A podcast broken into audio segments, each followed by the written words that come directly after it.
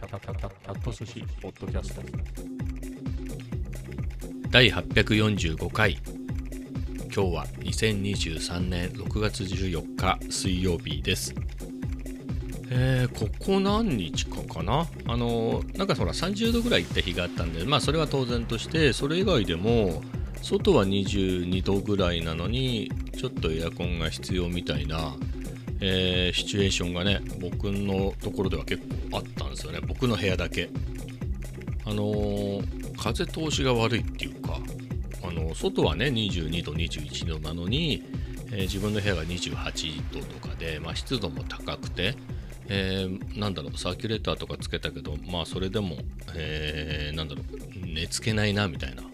え、だったのでエアコンを使ったりっていうのがちょこちょこありますね。うん。え、今日も、あ、そのずっとはつけないけどね、えー、ちょっと窓開けててもこれラチ開かないなと思って一旦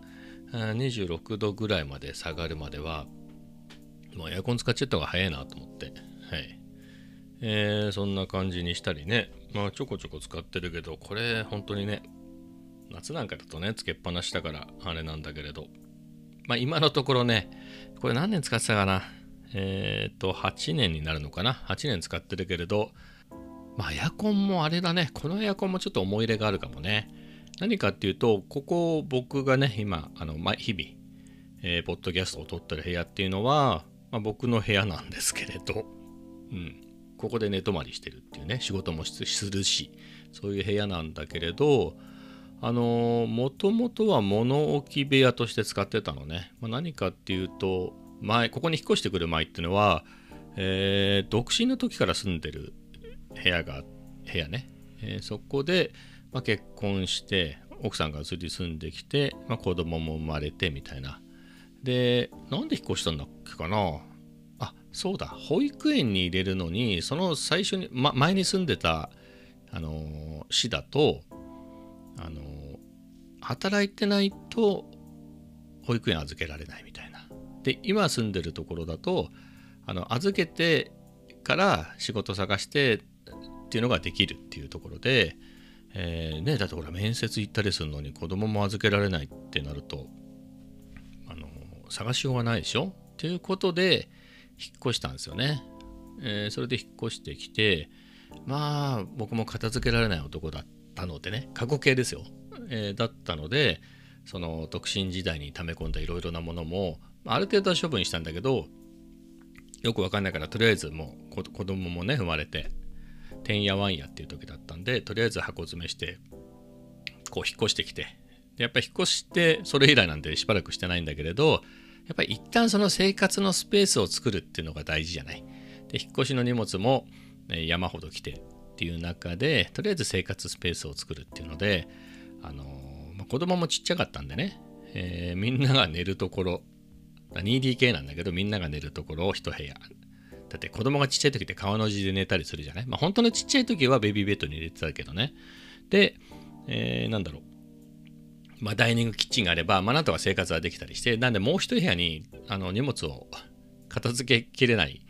えー、引っ越してきたもののっていう荷物を置いて、まあ、そのまま月日が過ぎ、えー、ずっと物置部屋になってたのね。でそれをね、えー、まさに2015年にですね、その時にね、ちょうど手術をしたのね。手術をして、3泊4日ぐらいの手術だったかな。して退院してきて、まあ、ゴールデンウィークにね、あんまり休め休まなくていいようにって言うんで、ゴールデンウィークに手術したのね。ゴールデン、そうですね、ゴールデンウィークに入った初日ぐらいに。初日ではないか。あの、休日は手術やってないからね。で、その前に、えー手術をしてだから4月の二十何日とか30日とかそういう平日にね、えー、手術手手術をしてオペをしてねオペをしてまあ退院してだゴールデンウィークはおとなしくしてたわけね。でもなるべく歩いた方がいいって言われたんで、えー、頑張って歩いてはいたけどそんなにあれね意外と手術って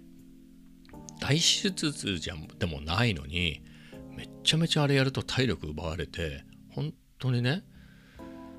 まあ、だって病院にだって3泊4日ぐらい4泊5日いや3泊4日だったはず。で手術当日に入院してえーで3泊でしょ？なのにもかかわらずだってそれぐらいさちょっと怠惰な連休を過ごすと34日なんかほとんど動かずに、えーベッドとかソファーで過ごしちゃうみたいなのってあるじゃない。それと大して変わんないと思うの。しかも本当さっきも言ったけどなるべく手術の後なるべく歩いた方があの治りが早いよって言われて別に膝の手術とかじゃないんだけどね。なんか歩いた方がいいらしいの。ということで一生懸命病院内をねせっせと歩いてたんでだから全然活動してなかったわけじゃないの。にもかかわらずすごい体力がね落ちるのねあれ手術ってすごいね。あれ何麻酔のせい？何のせいかは知らないんだけどそんなに？っていうぐらい、うん。だったんでまあ家で過ごすことが多くてね、まあ、ゴールデンウィークだってこともあって。その段階だともう子供も中学生だったのでその赤ちゃんとかねもっとほんとちっちゃい時だったらまあそういう2部屋ぐらいしかなくても2部屋っていうかダイニングキッチンともう1部屋ぐらいでもまあなんとかみたいな感じだったのね。でまあ手狭っていうかなんか息苦しいなってなればまあ出かけてね写真なんか撮りに行っちゃったりして、えーで済んだんだけどもその出かけるのもしんどいからずっと家にいるわけ。ってなるとなんかもうちょっと居住スペースを作らなきゃなっていうことで。でまあ今いるねこの物置部屋。でその物置部屋もほんのちょびっとだけは今座ってるデスクも置いておいてなんかできるようにはしてたのね。本当の畳1畳分ぐらいのスペースを確保してっていうのはもともとやってたんで、まあ、そこを片付けようかなみたいなね。でも本当に足の踏み場もないぐらいいろんなものがねとりあえずほらなんか買って箱とかもそこに置いたりとかしてたんでね。でいろんなものがあったね。ビデオデッキとか使わないレーザーディスクとかしかも昔に買ったやつがバカでっかいやつとか、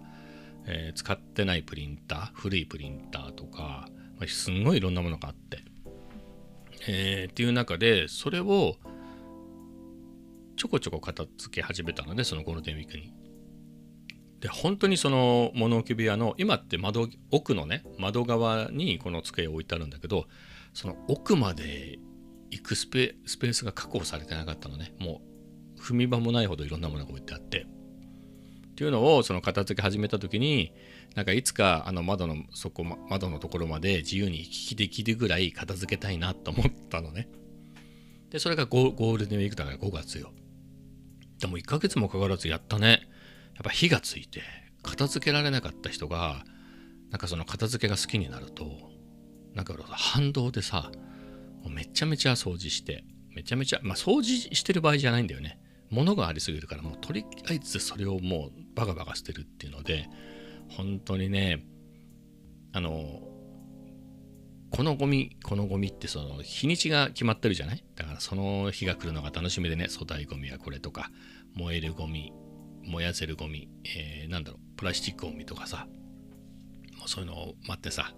えーガンガン捨ててだ1ヶ月くらいで割とね奥まで1ヶ月かかんないぐらいでたどり着いたんじゃない？本当に狭くてね。で、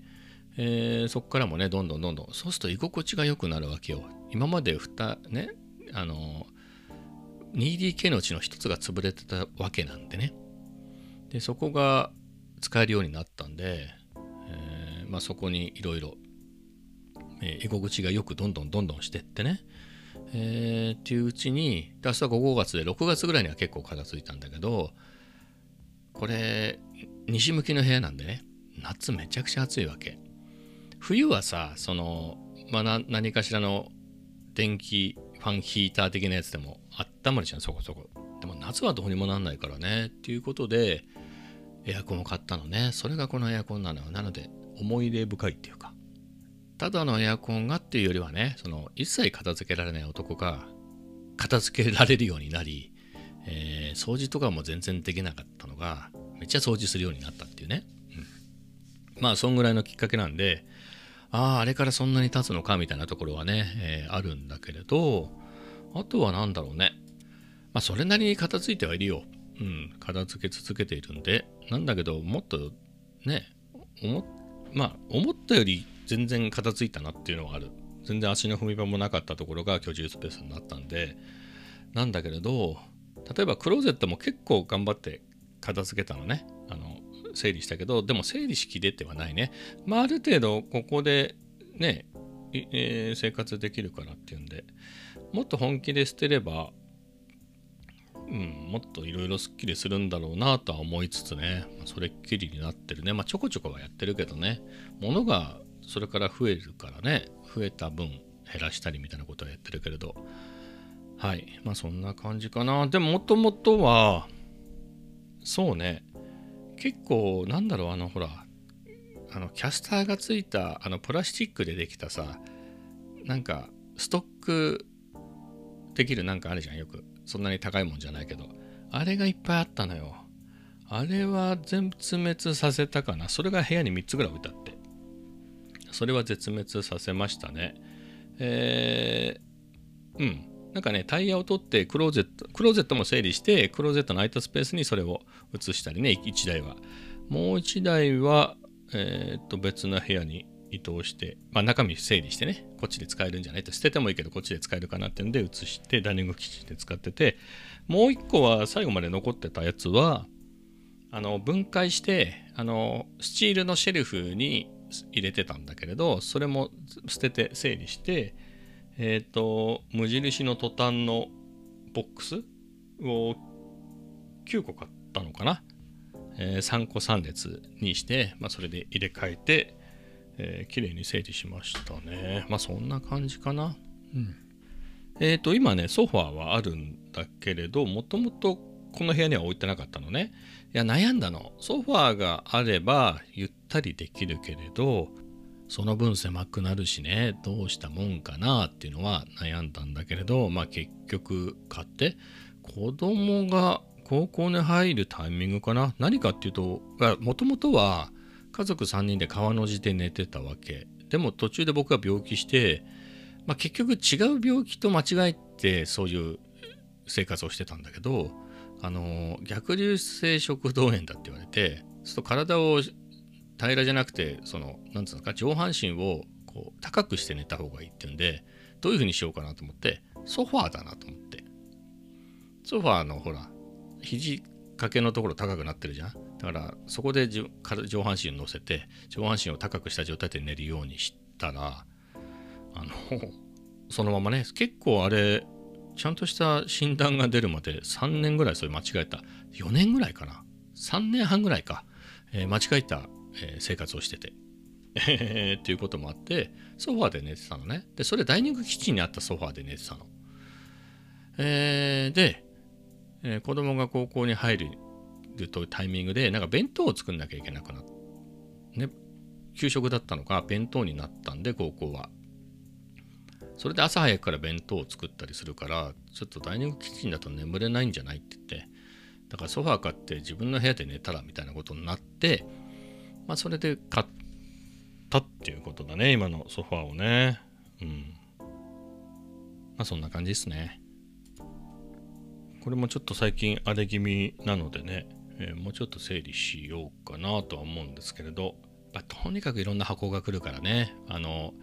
取っとく必要がないものはねあの途端にどんどんどんどん、えー、潰して、えー、捨てていかないとって感じだけれど、うん、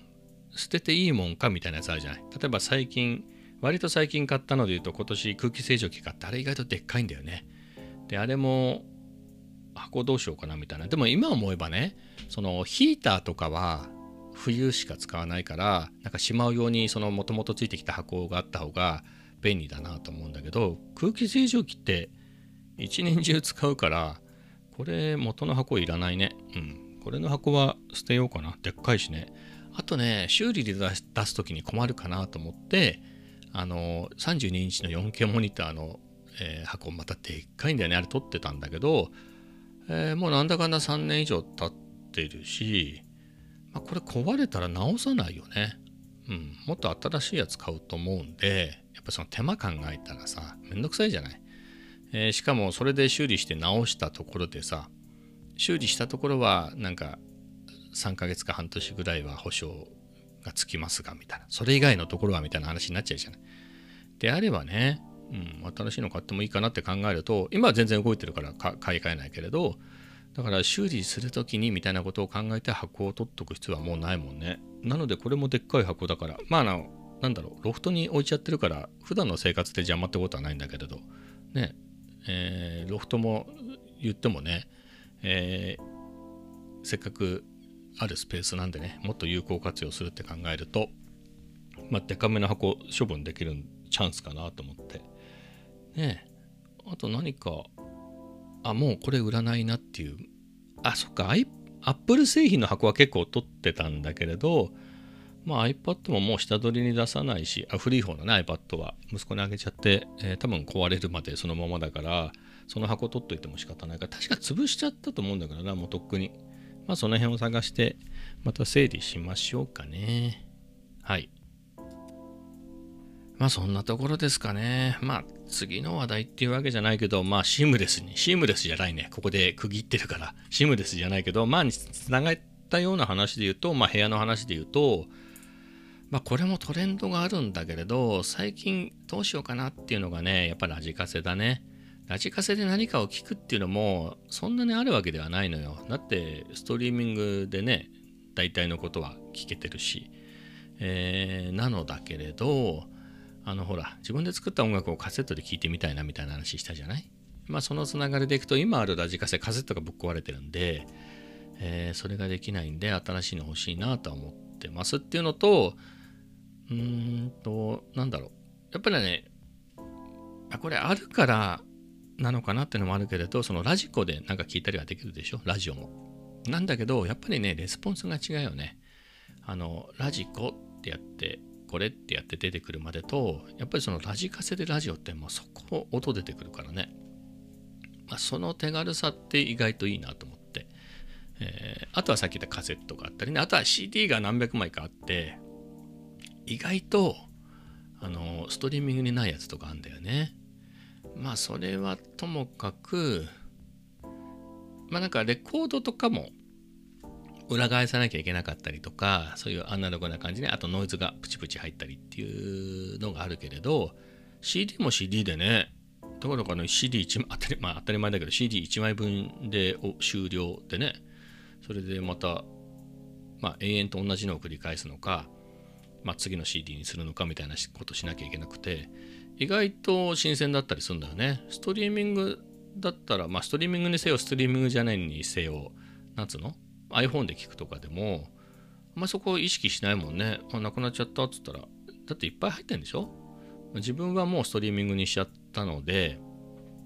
あのまあ何でも聞けるっちゃ聞けるしね。えー、って考えると、うん、そのまあ50分60分ぐらいであもう終わったんだみたいなのがね意外と新鮮だったりしてね。意外と夏夏いねあの CD 聞くっていうのが。でまあそれも楽しいかなみたいなのがあって。やっぱ発見があるよね。やっぱりストリーミングであなんかもうこれ飛ばしてこれ飛ばしてアルバム全体で聞くっていうことがあんまりないもんね。これとこれこれみたいな感じで、えープレイリスト作ってね、えーやっちゃうので、まあ、CD1 枚聞くっていうのもね、まあ、それはそれで、まあ、自分で買ったわけだしいいかなとかね思うんだよね。でしかも CD もだんだんダメになっちゃうんだよね。輸入版なんか特に再生できなくなったやつ結構あって。なんかなんかねプリントしてあるでしょあの表面に。あれが CD を溶かしてそのうち見れなくなるっていうのは結構前から言われてたんだけどさすがに20年30年？20年どころじゃないね。30年とか経ってみるとうん本当だねみたいな感じだよね。聞けなくなったりして、えーなのでね聞けるうちにそういうの楽しむのもいいかなとか思ってね。で行くとラジカセいいなと思ってて。でねそれがねえっ、とまあ今もカートに入ってるんだけど長々長々とカートに入ってんのね。えーソニーのやつで今ねラジカセもいいのないのよ。あの本当に安いやつぐらいしかないのね。逆に言うと昔の張り切った感じのってあんまりもうなくて、えーつまりお年寄りが昔のカセットを聴きたいんです。カラオケの練習をしたいですとか、まあ、字が大きくてみたいな。間違いなくて。あのインターネットとかわかんないからもう CD をとにかく好きな CD を聴ける聴きたいとか。昔から持ってるカセットを聴きたいとかね。そういう感じのばっかりなのね、えー中で、えー比較的、まあ、字はでかいけどデザイン頑張ってますね。そこそこみたいなのがあって、まあ、ソニーが出してるやつでね、えーそれが2万ぐらいなんだけど昔はもっと安かったらしいんだけどね。でもほらいろいろ最近コロナとかああいうのがあってからどんどん値上がりしてね2万ぐらいになっちゃってるんだけどまあそれが一番まともなのかなと思ってカセットがね特に音がどこも悪いらしいの。カセットがどこも音が悪いらしいんだけどこれはね比較的あの最近のラジカセにしては音がいいらしくてね、えーなのでメニューをつけてるんだけどそれのね、えーとあの定期的にあのーなんだっけほらアマゾンのさあのーアウトレットで安いの出るのよ。でそれウォッチしてたらあの1個出てて1万2000円ぐらいだったかな。うん。今ね1万1913円になってるけどで出てるんでこれどうしようかなっていうのは悩んでるのね。でさっき言ったような理由で実質本当に必要かつと必要ないよね。自分の音楽って別にカセットでなくてもう聴けるし。あのカセットにする必要はみたいなところがね、えーあったり。あと CD もまあ言うてもね、まあ、別にどうしてもっていうほどじゃないでしょ。あのストリーミングにはないけどなぜか YouTube にあったりするじゃない、えーそれで聞けなくもないしあのストリーミングにないやつもね。って考えるとマストでは全然ないんだよねみたいなところがあって。ただこの辺のカセットがちゃんと使えるラジカセもなかなかこの先ないのかなっていう気もするしで。まあ1万円ぐらいだしねっていうので、まあ、ちょっとそんなところですかね。あとカセットの話で言うとほらいいカセットもあるのよね。カセットプレイヤーでいくとあのそれこそ We Are Rewind が今ね在庫結構出てきたね。あの3色展開でオレンジだけ売れ残ってありますみたいなところしかなかったの。しかもそれでも貴重なぐらいで。それがね今だと、えー生産がいい感じになったみたいで、えー全色ちょうどこのタイミングで買えるようになってたりしてね、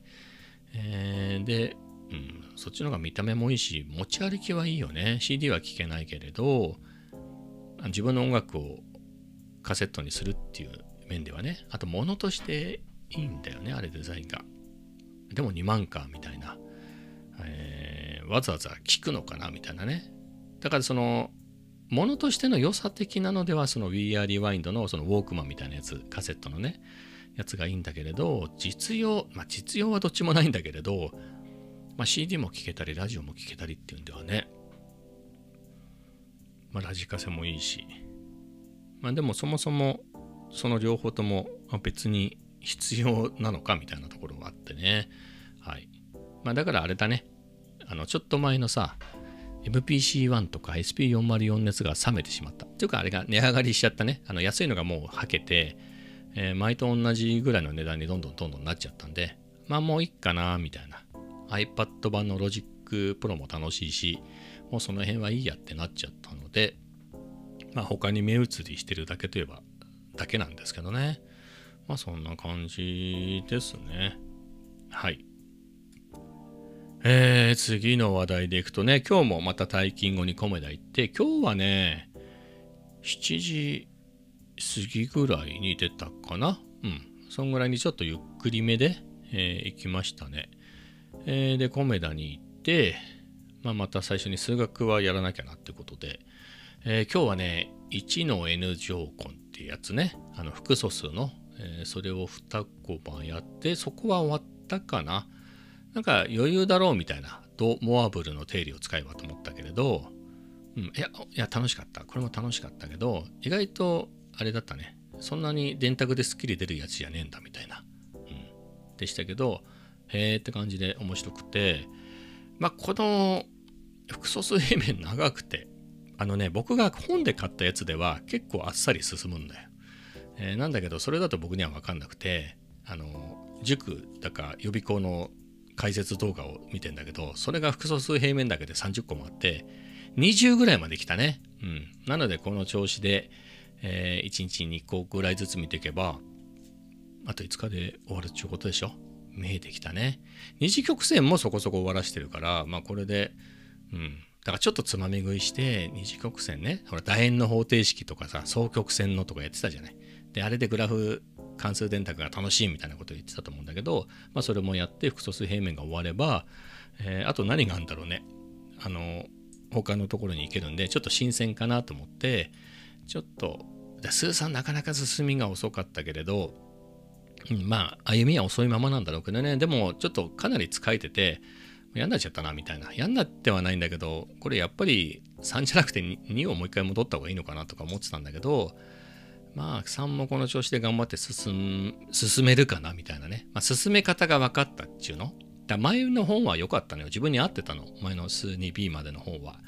えーなので、それに沿って頑張ってやっていけばよかったんだけど、数3でいいのがなくてね、僕に合ってる本がなくて、えー買った本は難しくてよくわかんねえしみたいなところだったのが、あなんかこっちの塾とか予備校の動画のカリキュラムに沿って、それって基本的には当たり前だけどさ、教科書に沿ってるから、まあ、それについていけば抜け漏れなくやれるし、うん、いいかなと思ってね、時間はかかるけどね。はい。まあ、時間がかかっても確実に進んでいく方がいいなと思って、はい。まあ、そんな感じでやってますと、そういう目処がついたんでね、よかったなっていう感じだね。はい。これ頑張って。だから、めちゃくちゃ急ぐ気はないけど、やっぱりね、最低でも1コマ、できれば2コマぐらいはね、やっていかないと終わんないんで、えーそんな調子で進めて、えー頑張っていきたいなと思っています。まあそんなところですかね、今日は。